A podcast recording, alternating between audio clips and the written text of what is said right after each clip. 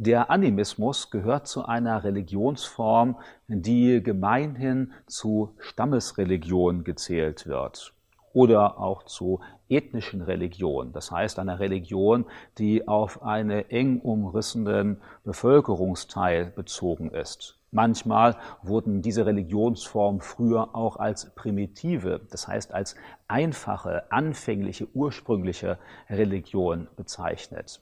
Der Animismus hat seinen Namen von dem Begriff Anima. Anima meint so viel wie Seele oder Geist und nimmt darauf Bezug, dass im Animismus man davon ausgeht, dass die gesamte Natur, in der der Mensch lebt, seine Umwelt beseelt ist. Das heißt, in einem Baum oder in einem Stein, in einem Fluss oder in einem Tier wohnt ein Geist, wohnt eine Seele.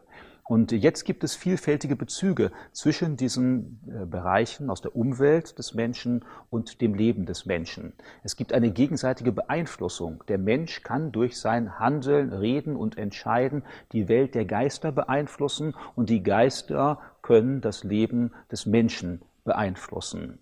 Und jetzt muss der Mensch auf die Zeichen der Natur achten, um nach Möglichkeit nicht gegen ihre Regeln und Vorstellungen zu verstoßen.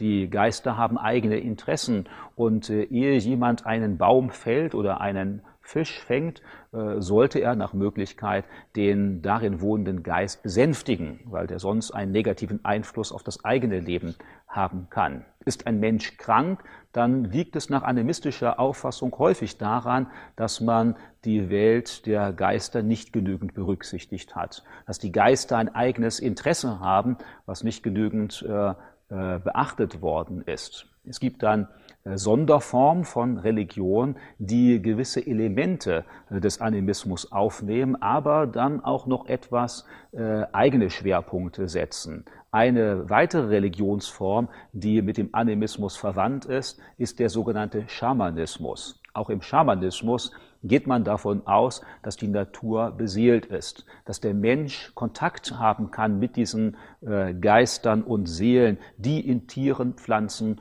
oder auch in der übrigen Natur präsent ist. Das Besondere des Schamanismus ist, dass es eine Verbindungsinstanz gibt, eine Person, einen Spezialisten, der die Verbindung herstellen kann zwischen der menschlichen Welt und der jenseitigen Welt der Geister und Götter. Der Schamane äh, muss diese Beziehung herstellen, indem er äh, bzw. seine Seele den Körper verlässt.